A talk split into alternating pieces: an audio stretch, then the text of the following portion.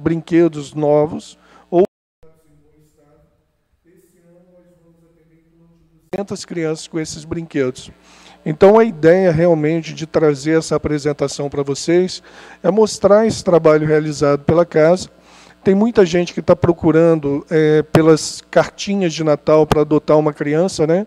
Essas cartinhas já foram distribuídas, graças a Deus, mas estamos aí com esse trabalho é, com relação ao brinquedo né, novo ou usado e também do panetone para moradores de rua. Então, esse trabalho é realizado por essa equipe da, da sopa, onde eu comentei agora né, do, do panetone para moradores de rua, e é um trabalho que, sendo feito aí pela casa já há alguns anos, ele a gente vai finalizar o ano né, com esses dois trabalhos. E também no Facebook vocês vão ver né, que nós estamos pedindo ajuda para montar cestas de alimentação para gestantes carentes, né, que a gente agora entrega em dezembro. E a gente só volta com esse trabalho realmente né, no começo do ano. ok? Então é uma forma da casa mostrar para vocês né, é, o tipo de trabalho realizado e uma forma da gente agradecer vocês também pelo, pela ajuda e por vocês estarem com a gente envolvidos nesse projeto. Tudo bem? Eu vou fazer a página e a prece antes da, da palestra da Janine, do livro Vinha de Luz, Psicografia de Francisco Cândido Xavier, pelo Espírito Emmanuel. A lição é a de número 46 e o título é Crescei. Antes, crescei na graça e no conhecimento de nosso Senhor e Salvador Jesus Cristo. Isso está em Pedro, a segunda epístola de Pedro, né, capítulo 3, versículo 18. A situação de destaque preocupa constantemente a ideia do homem. O próprio mendigo, esfarrapado e faminto, muita vez permanece orgulhoso na expectativa de realce no céu. Habitualmente, porém, toda ansiedade nesse particular é propósito mal dirigido, objetivando crescimento ao inverso não seria propriamente o ato de se desenvolver, mas de inchar. Nessa mesma pauta, muitos aprendizes irrequietos pleiteiam altas remunerações financeiras, favores do dinheiro fácil, elevação aos postos de autoridade, invocando a necessidade de crescer para maior eficiência no serviço do Cristo. Isto, contudo, quase sempre é pura ilusão materializadas as exigências, transformam-se em servidores rodeados de impedimentos.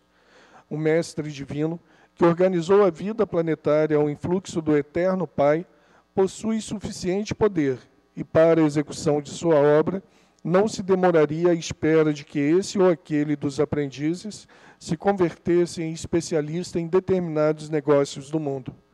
O crescimento a que o Evangelho se reporta deve orientar-se na virtude cristã e no conhecimento da vontade divina. Aprenda cada um a sua parte, na esfera de nossos deveres com Jesus. Atenda ao programa de edificação que lhe compete, ainda que se encontre sozinho ou perseguido pela incompreensão dos homens, e então estará crescendo na graça e no discernimento para a vida imortal. É um alerta de Emmanuel, né? De que nós não devemos esperar o crescimento material, o crescimento profissional para trabalhar nas lides da seara do Cristo. Então, independente da situação em que nos encontremos, né, a título de trabalho ou financeiro, o trabalho em prol do, do bem do próximo, né, ele deve ser realizado. E esse alerta do Emmanuel é para que a gente possa crescer em virtude e não na parte material. Eu queria agora convidar vocês né, para fecharem seus olhos, elevar o pensamento até Deus, relembrando a figura do Cristo, aonde iremos orar agradecendo pela oportunidade de estar aqui dizendo: Senhor Jesus, bondosos amigos espirituais, queridos trabalhadores dessa casa de caminho, te pedimos, Senhor, a permissão para o início dos trabalhos do estudo da noite de hoje te pedindo, Senhor, a tua paz, a tua compreensão e o teu amparo em todos os momentos. Que possamos ter um bom estudo e que possamos aqui, Senhor, estar imersos nas suas energias salutares e estarmos, Senhor, aqui melhores do que quando chegamos. Fica conosco, Senhor, abençoa o trabalho dessa noite inspire em tu a nossa irmã, para que o trabalho dela na noite seja o melhor possível. Fica conosco, Senhor, que assim seja, graças a Deus. Vou deixar vocês com Janine.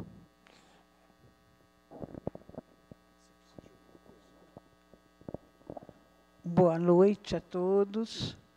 Um prazer novamente estar junto com todos vocês. E nós vamos falar hoje sobre amor materno e filial. Do livro Libertação, André Luiz. Uma cena magnífica. O encontro de um dos líderes de uma cidade espiritual dedicada ao mal e sua mãe. Em que processo se passa isso? Um livro que nós vamos dar um spoiler, vamos deixar aí dever de casa, ler o livro Libertação de André Luiz. Magnífico esse livro, como todos de André Luiz. Mas o que, de que se trata esse livro? De um processo de libertação. Mas para libertar a personagem, os personagens envolvidos nessa história, era preciso desmobilizar o domínio de um verdugo, de um daquele que era um dominador de uma cidade espiritual dedicada ao mal. Como chegar a ele? a equipe de André Luiz vai até as Furnas e encontra essa cidade espiritual. Toda abraseada em tons de vermelho e ouro, remanescente em amarelo, com um brilho ostensivo. Lá estavam espíritos desencarnados mas ainda dominados pelas esferas do mal. Mas para que existisse o processo de libertação, era preciso desmobilizar aquele que era o líder, aquele que manobrava, aquele que mandava nessa cidade. E para sabermos a história toda, toda, nós não vamos contar, nós vamos fazer só um encontro. Nós vamos dar um encontro desse verdugo, desse espírito mal, ainda ligado aos, aos trâmites do mal, com sua mãe. Mas o que sua mãe está fazendo nessa cidade espiritual? Ela, sua mãe, em várias encarnações, ela já estava numa esfera superior. No entanto, doía-lhe o coração saber que seu filho era um líder numa cidade dedicada ao mal. E ela pede ajuda da equipe de André Luiz. Precisamos libertar meu filho. Mas o filho era irredutível. E o que é preciso chegar para chegar nele? Se ele era o que nós poderíamos chamar o manda-chuva nessa cidade, aquele que manda. Aquele que manda. Então era preciso que se observasse os pensamentos emanados por ele. E a um certo tempo, os mentores espirituais já viam que esse verdugo chamado Gregório, ele já demonstrava sinais de fadiga diante do mal. Quer dizer, ele já estava cansado de controlar tanto mal ao redor de si. Então, ele tinha flashes de angústia, flashes de sentimentos em que ele precisava de paz. E nós sabemos que quem trabalha nas esferas do mal não tem o quê? Paz. Não tem essa harmonia ou essa satisfação interior que aqueles que emanam no bem possuem. E é preciso reuni-lo, tirá-lo dessa cidade espiritual para que seja feito o encontro dele com aquela que em outras encarnações havia sido sua mãe. A equipe de André Luiz consegue esse feito, consegue tirá-lo das fortalezas dessa cidade e num campo aberto, André Luiz e sua equipe, os é, mentores espirituais, dizem a ele: é hora do seu arrependimento. Mas ele ainda é muito endurecido. E a todos os argumentos que aquela equipe lhe dirigia, ele dizia não. Até que em determinado momento, emanado de uma, um rastro de luz, materializa-se de frente a ele aquela que havia sido sua mãe, de nome Matilde. E ao revê-la, algo acontece nas, na essência desse espírito, tão endurecido ainda. E ele a reconhece e diz: Minha mãe, que fazes aqui? E ela responde: Meu filho, vim buscá-lo. Vim libertá-lo das cadeias do ódio. Vim quebrar as suas algemas, as algemas que o prendem ao mal. E ele ainda retruca algumas, alguns conceitos, né? que é, é possível que nós é, tenhamos que imaginar uma pessoa querendo sair, mas ao mesmo tempo preso ainda a cadeias. E ele retruca algumas coisas e ela diz: é sua hora é a sua hora de sair dessa teia.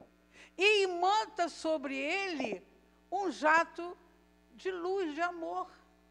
E ele cai ao chão.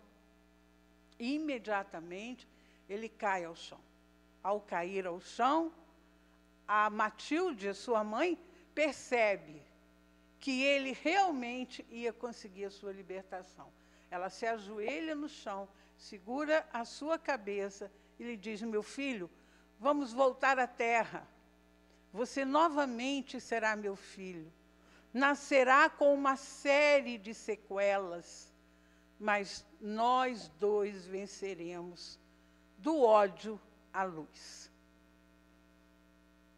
Magnífico panorama. Como que a libertação? Será que existe algum outro sentimento maior que o amor para nos libertar? Nenhum.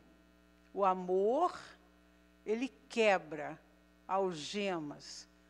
Não existe ódio, rancor, mágoa que supere um sentimento legítimo de amor.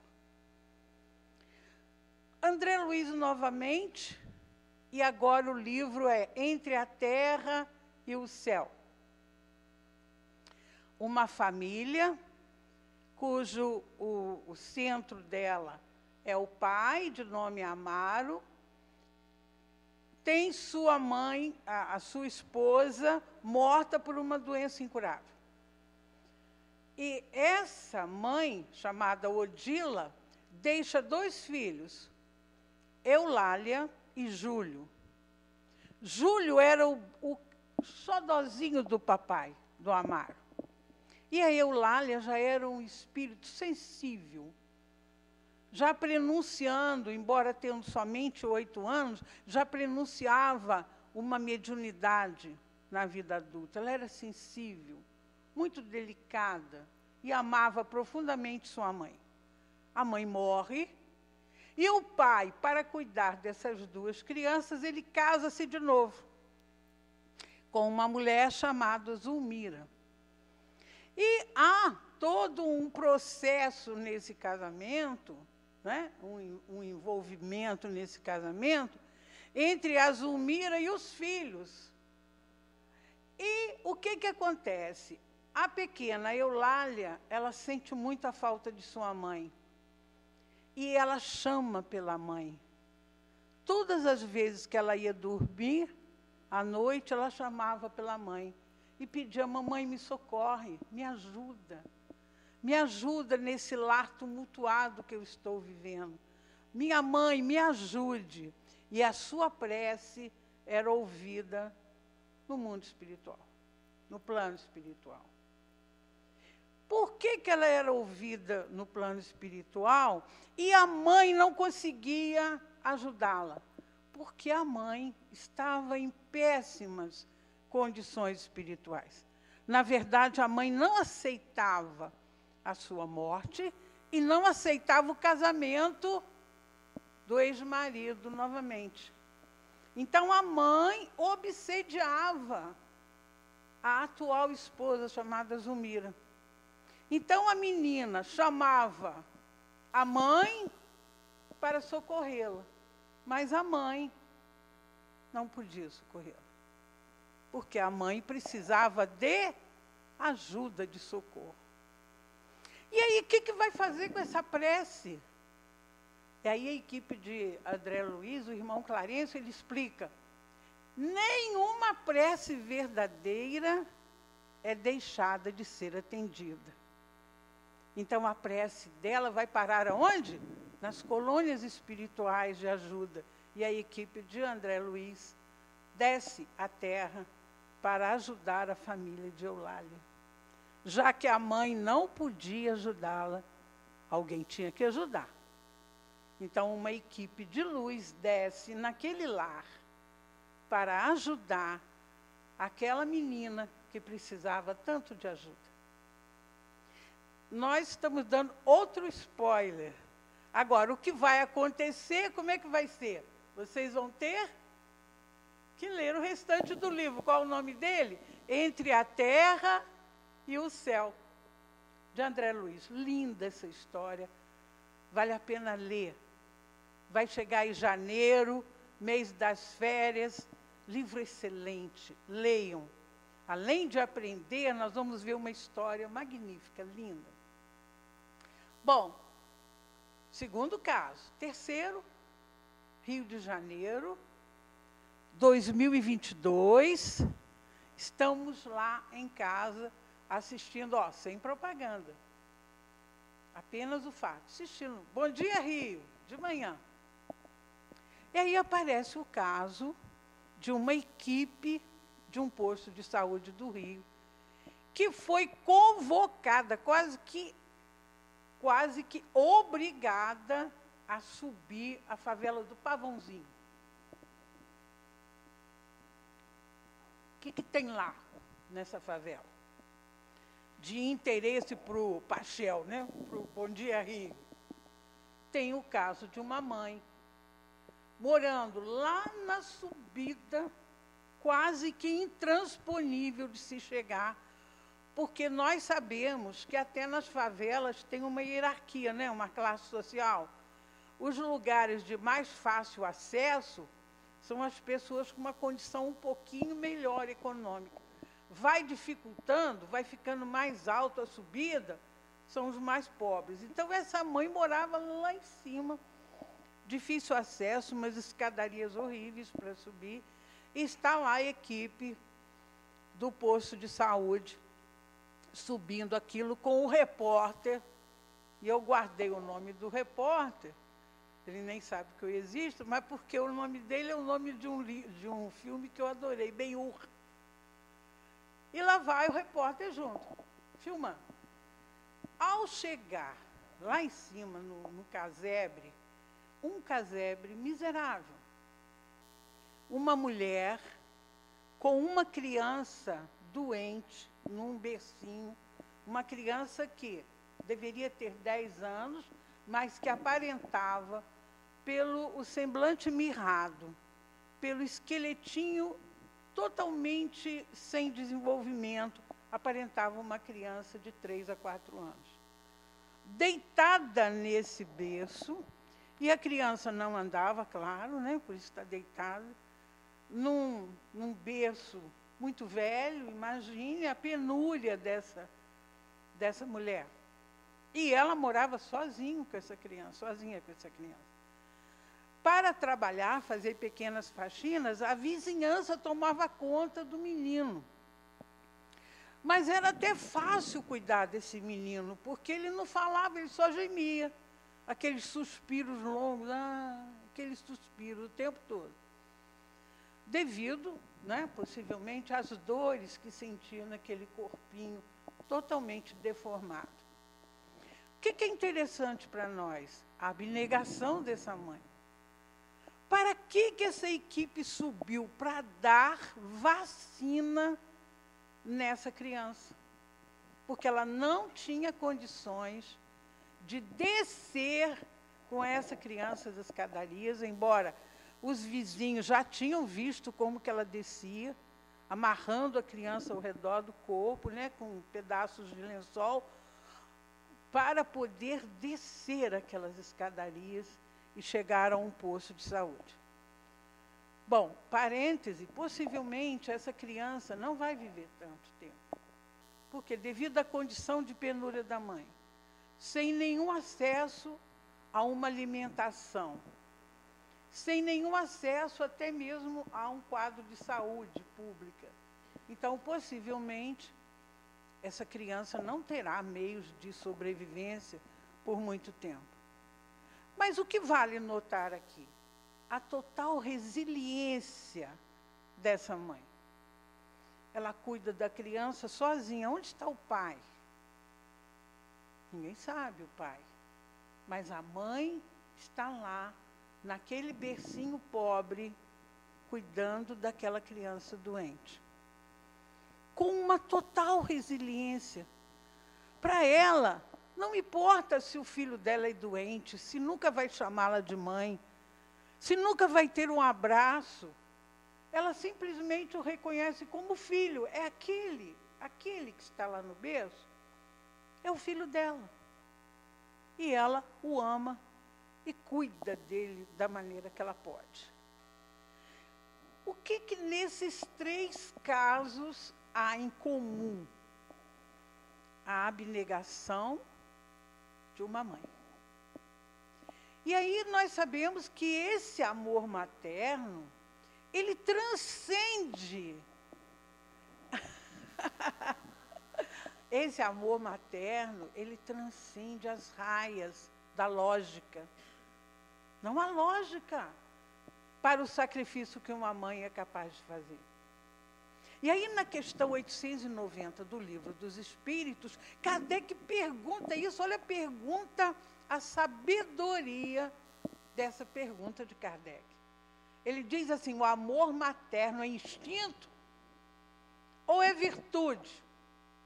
Quer dizer, a mulher que ama realmente o seu filho, é por instinto, como nas fêmeas, na natureza, ou é uma virtude que ela adquiriu? E aí os espíritos dizem que são as duas coisas. A princípio, Instinto, sim. Instinto. Por que instinto? Porque em toda mulher há a capacidade da reprodução de ser mãe. Agora, Kardec diz, abre esse parêntese, e nós vamos falar sobre ele, quando essa função biológica de ser mãe é, transcende com devotamento abnegação, sacrifício, ela deixa de ser instinto para ser o quê? Virtude. E aí nós todos temos aqueles exemplos, né? Tem um pãozinho só em casa, o que, que se faz? Tem dois filhos, divide o pãozinho para os dois e a mãe fica geralmente sem um pedacinho de pão. É assim? Ah, olha, chegou todo mundo tarde, só tem um, um pouquinho para a refeição da noite, mas o meu filho vai chegar da faculdade. A minha filha vai chegar do serviço. Então, para quem vai aquele restinho da comida, o mexidão é para os filhos. Não é assim? Isso é devotamento. Isso é abnegação. Isso é virtude. Dizem os espíritos que essas mães que desenvolvem essa virtude da dedicação, elas são treinadas, elas exercitam a capacidade de amor para ser mãe, Porque ser mãe não é fácil, não. Me desculpem os meus amigos aqui que são pais, né? Sexo masculino. Mas, na verdade, o amor, embora vocês vão dizer, não, mas eu amo transcendentemente os meus filhos. Eu sou capaz de fazer qualquer coisa para salvá-los. Mas ainda não chega a renúncia de um amor de mãe. A capacidade que a mãe abnegada ela tem de compreender o filho. Infelizmente, os pais ainda não conseguem. E aí as políticas públicas hoje, elas já sabem disso. O que, que elas fazem? Ah, tem o prédio Minha Casa Minha Vida. O título vai para quem? Vai para o homem ou para a mulher? É no nome de quem que sai a escritura das casas pobres? Para a mulher. Porque o homem ele tem coragem de vender aquela casa e deixar os filhos. Desculpa. Mas ele tem coragem de vender aquela casa e deixar os filhos na rua. Tem essa coragem. A mulher não tem coragem. A mulher parece que já nasce com uma casa. É como, né? É como aquele bichinho que se arrasta com a, a casinha, o casulo porque ela pensa realmente nos filhos. Ela realmente, ela precisa de um lugar para colocar os filhos dela. Isso é intrínseco, é um sentimento treinado na mulher. Então ela tem um instinto, tem um instinto primordial da fêmea, da procriação, mas ela eleva esse sentimento. Porque o que, que acontece com a fêmea na natureza? Ela cuida também com devotamento os seus filhotinhos. Nós vimos um vídeo de uma amiga nossa e nós achamos maravilhoso, emocionante. Uma, uma cachorrinha tinha dado cria de três filhotinhos. E o, o, a casa dela, o sítio dela, é uma dessas casas que inundam, assim, o quintal. Não inunda tanto, mas a parte de baixo fica realmente muito cheio d'água. Então tinha a caixinha, né, a caixinha onde a, a cadelinha teve os seus filhotinhos, e ela percebeu que a água estava entrando na caixinha. Olha o instinto, que coisa maravilhosa. Então ela agarrou os filhotinhos assim pelo pescoço, assim, né, pela pele assim, e foi tirando os filhotinhos dela daquele lugar que estava com a caixinha com água. Impressionante, é comovente ver isso. E é realmente, a fêmea tem esse instinto de preservação com seu filhote. Vai mexer num filhotinho vai mexer no pintinho, a galinha sai igual uma louca te bicando, porque ela protege os seus, a, os seus, a sua cria, né? os seus filhotes.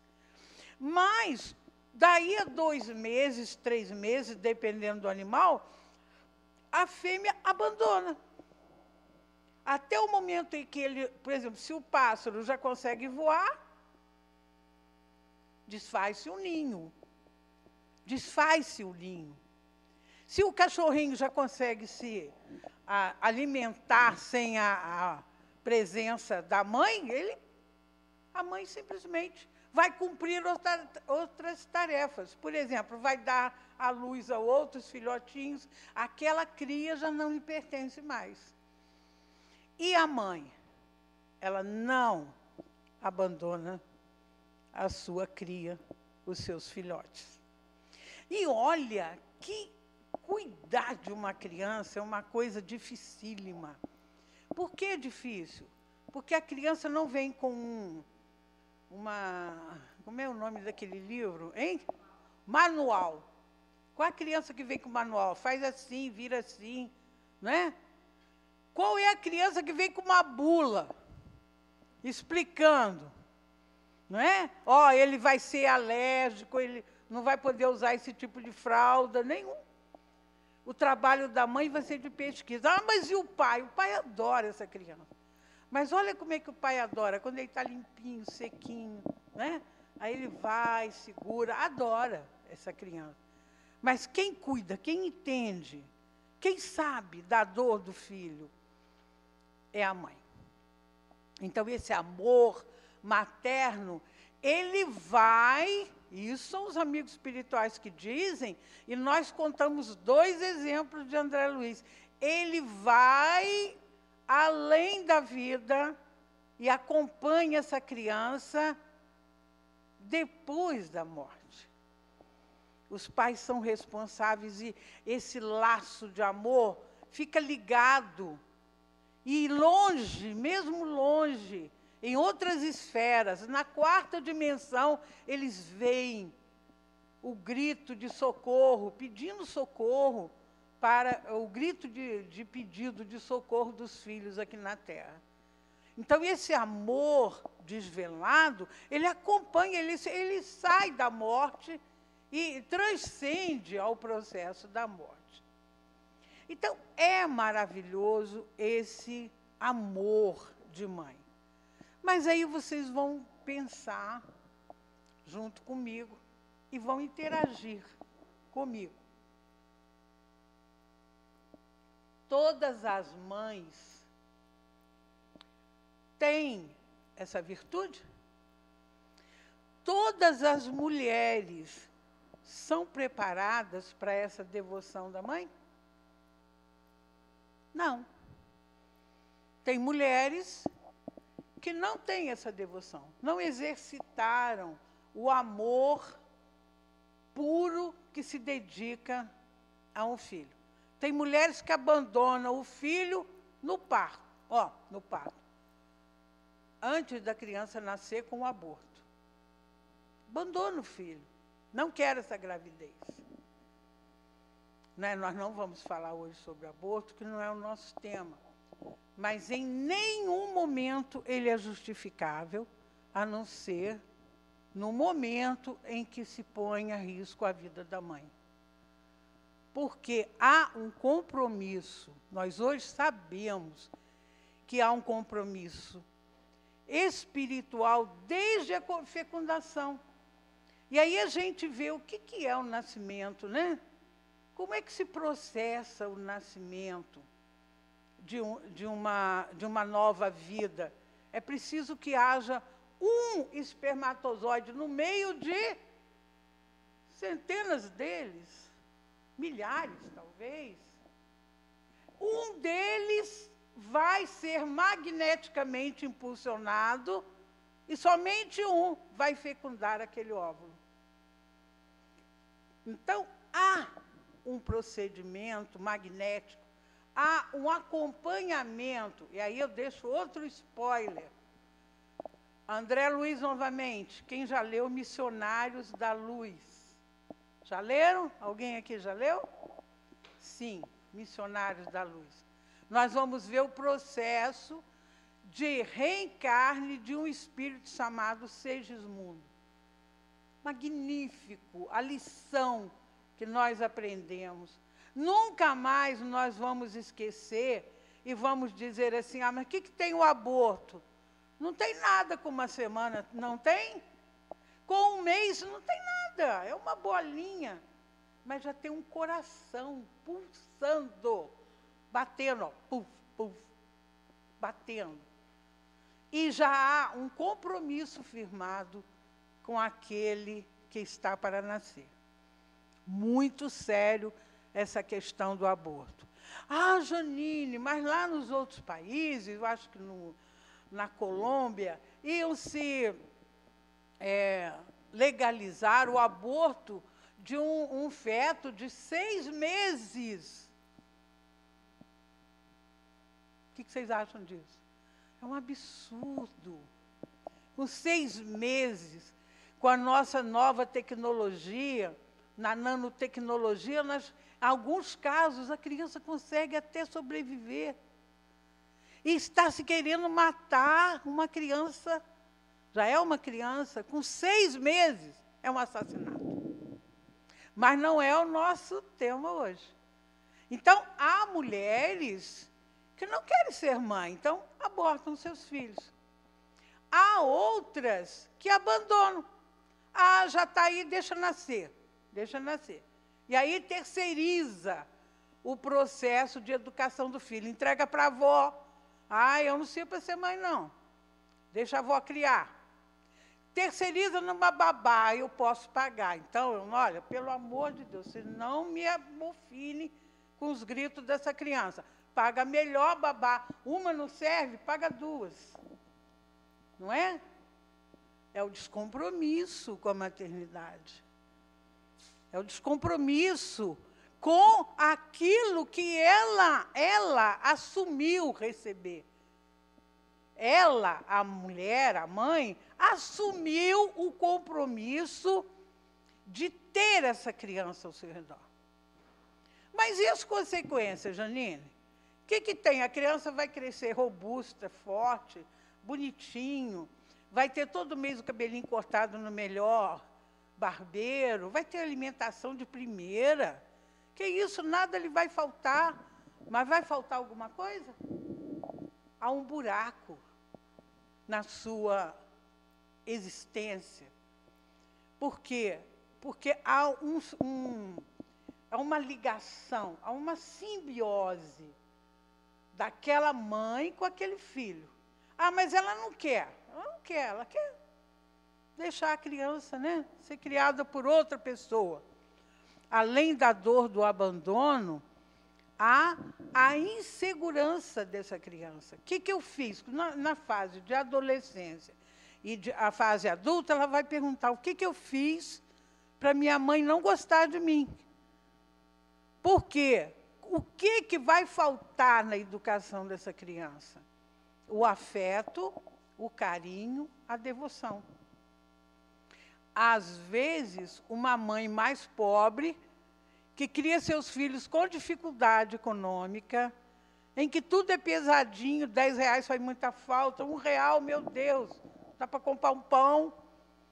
Mas que ela abraça, beija, agarra aquela criança, dá afeto, sente o coraçãozinho dela bater. Essa criança vai ser mais feliz do que aquela que tem o tênis importado, a mochila que veio dos Estados Unidos. Não é? O casaco que é moda lá no, na Inglaterra, a calça que veio de Londres. E cadê a mãe? E onde está a mãe? Então, esse processo de amor materno, ele é um processo severo. Porque nós assumimos, nós mulheres assumimos. Assumimos com quem? Ah, com o marido? Não. Que, né? Não é esse o processo. Mas assumimos com Deus. Nós assumimos um compromisso de aceitar aquela criança como filho e ajudá-la no seu crescimento.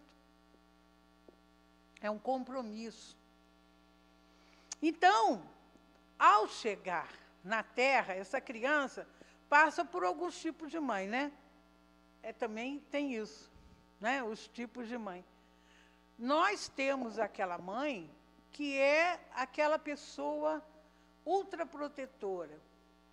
Nossa, o meu filhinho não vai se machucar, o meu filhinho não vai ralar o joelho, não vai machucar na escola, não vai cair da escada na escola, Ninguém vai tocar nele, é a mãe super protetora.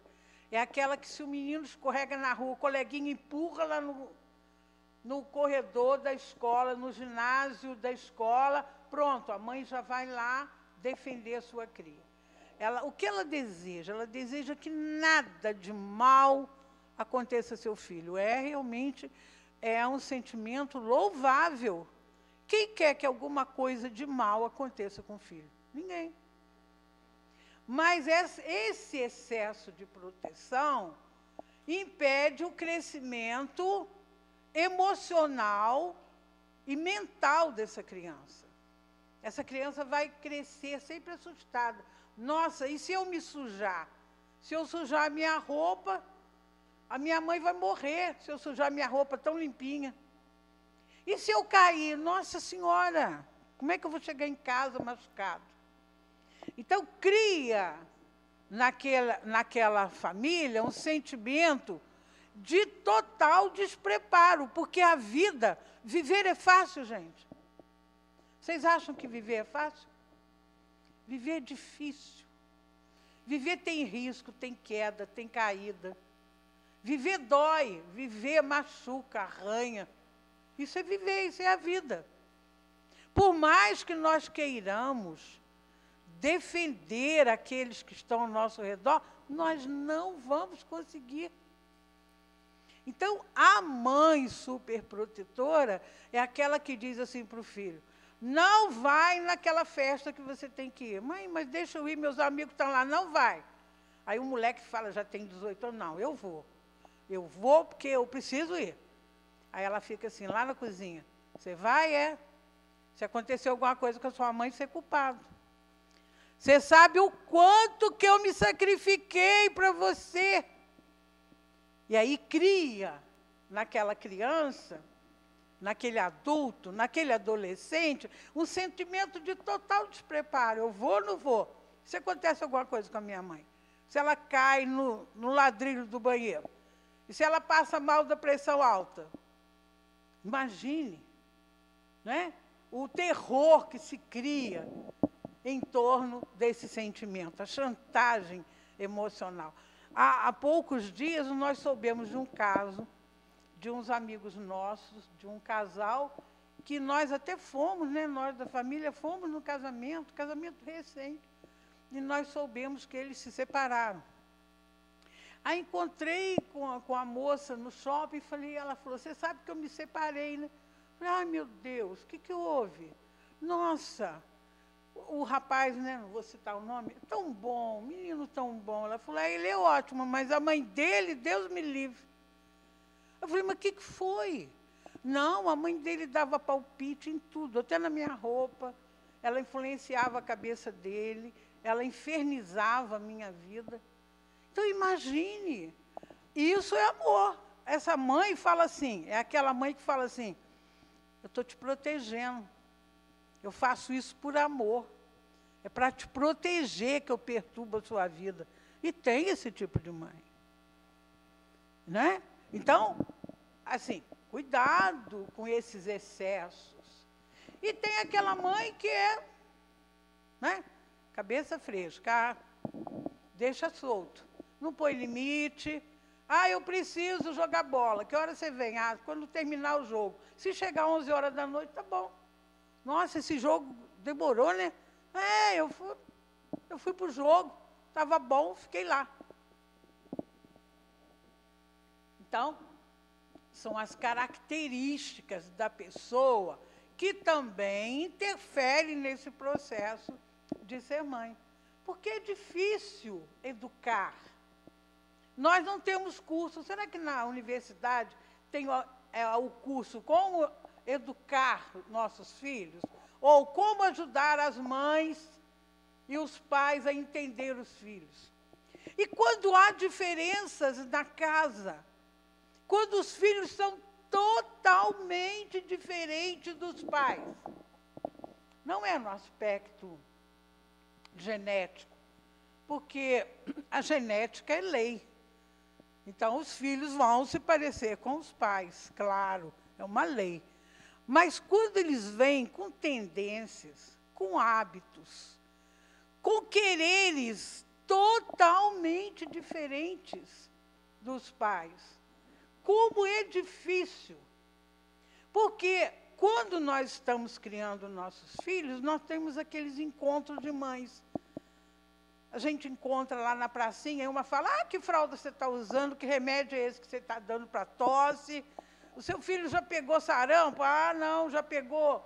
Já, já tomou a vacina da poliomielite? Então, é o assunto de mãe. Mas quando há é, barreiras a serem transpostas, quando o nosso filho chega na idade adulta, na adolescência, em que ele revela a sua característica principal, aí é difícil. Então, nesse momento, nós temos que ter sempre o bom senso de não sermos nem aquela mãe superprotetora, que não deixa o filho nem pensar, e nem aquela mãe cabeça leve, que também não faz o seu papel na vida do filho. Aí nós voltamos às, às condições, né? E aí, como o tema é amor materno, nós estamos esquecendo de falar dos pais. Já falamos alguma coisa, mas é importante. Esse processo de responsabilidade com uma criança, ele avança além da maternidade. Quantos são os pais, e nós sabemos disso, pelas reportagens que nós já vimos e que vocês acompanharam também, pela TV, pelos. É, há pouco tempo tinha um desses documentários falando sobre isso. O Brasil é um país em que mais maior número de crianças tem suas é, certidões de nascimento, onde tem o pai desconhecido, ou x, x, x, x. Cadê o pai dessa criança? Nós ainda não temos processo in vitro em larga escala. Então, essa criança tem um pai, ela merece o nome desse pai, não é? Não se pode achar normal que uma criança nasça, venha para a sociedade com um registro, nome do pai XXXX, desconhecido. Não é possível. Cadê a responsabilidade desse pai? E o pai que abandona literalmente a mãe grávida, abandona, não quer nem saber, não conhece o filho, não conhece. Quantos são os casos que nós que vem ao nosso conhecimento de rapazes que estão aí sendo pais, abandonando essas crianças na sociedade sem sequer sem sequer acompanhá-las no seu dia a dia, ou saber o que elas estão fazendo, ou dar-lhes um nome, uma direção.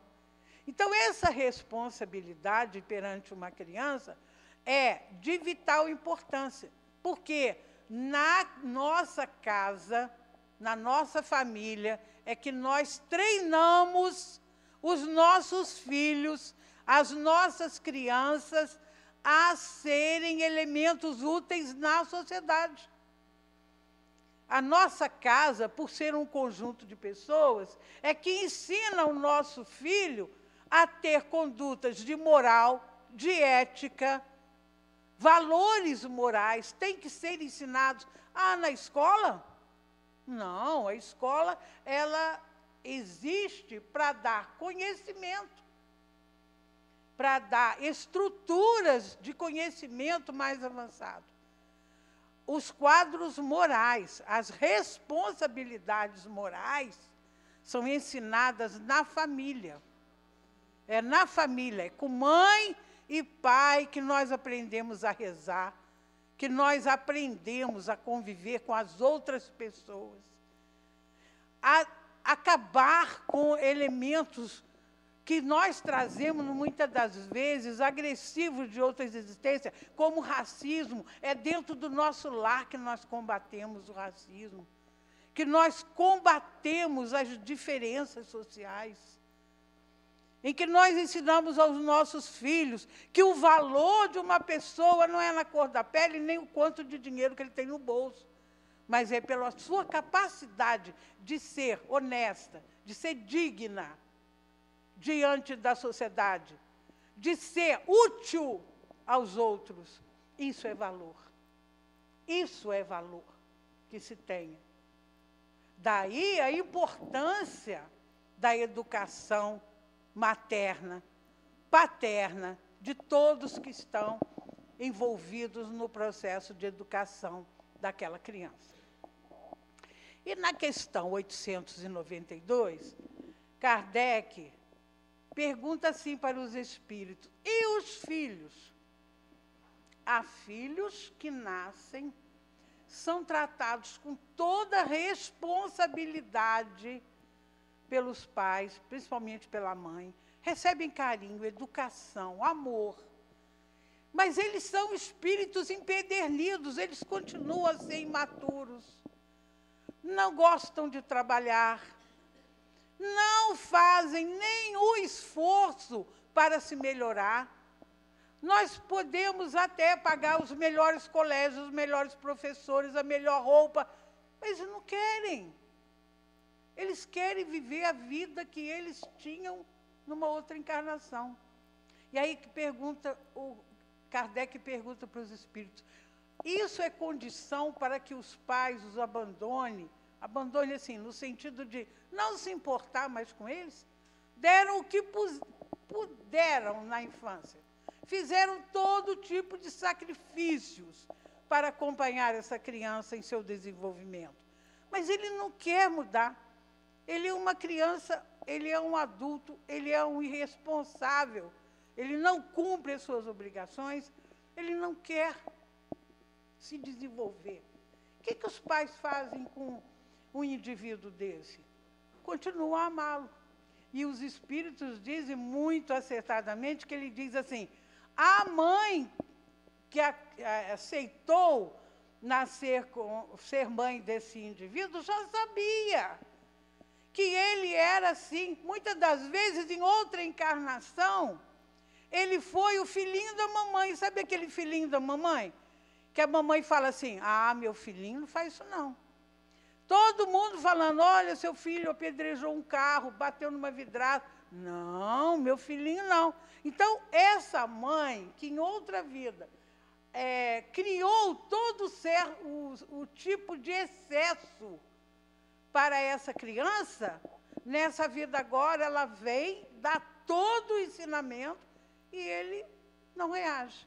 Então os espíritos dizem: olha, continuem, perseverem, faça o possível.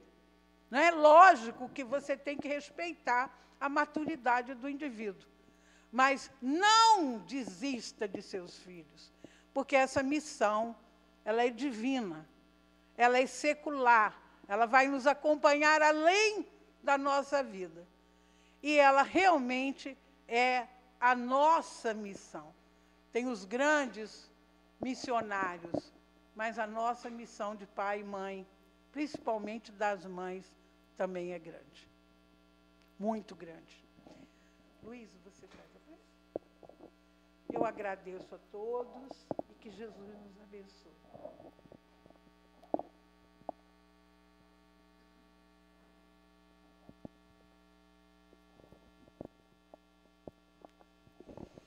Janine, obrigado pela, pela palestra. É, vou propor um tema aí, né? Amor paterno e o filial, né? Para a gente poder falar dos pais também, né? É paterno eterno, né? Eterno, tá certo. Gente, agradecendo aí a presença de todos, né? A gente vai fazer a prece final aqui. Logo depois o pessoal que vai ajudar no passe já vai para ali, né? Vão ser chamados por fileira, tá? A pessoa vai chegar ali na porta e já vai chamando vocês. Tudo bem? É, que nós possamos fechar nossos olhos, elevar o pensamento até Jesus.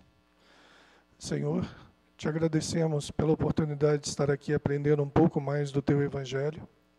Te agradecemos, Senhor, a possibilidade de estarmos aqui entre amigos dos dois planos, de forma que possamos estar nos recuperando a nível espiritual e a nível material. Senhor, te agradecemos de coração pela oportunidade que possamos levar daqui essas energias salutares aos ambientes de nossa família e para que possamos terminar bem a semana.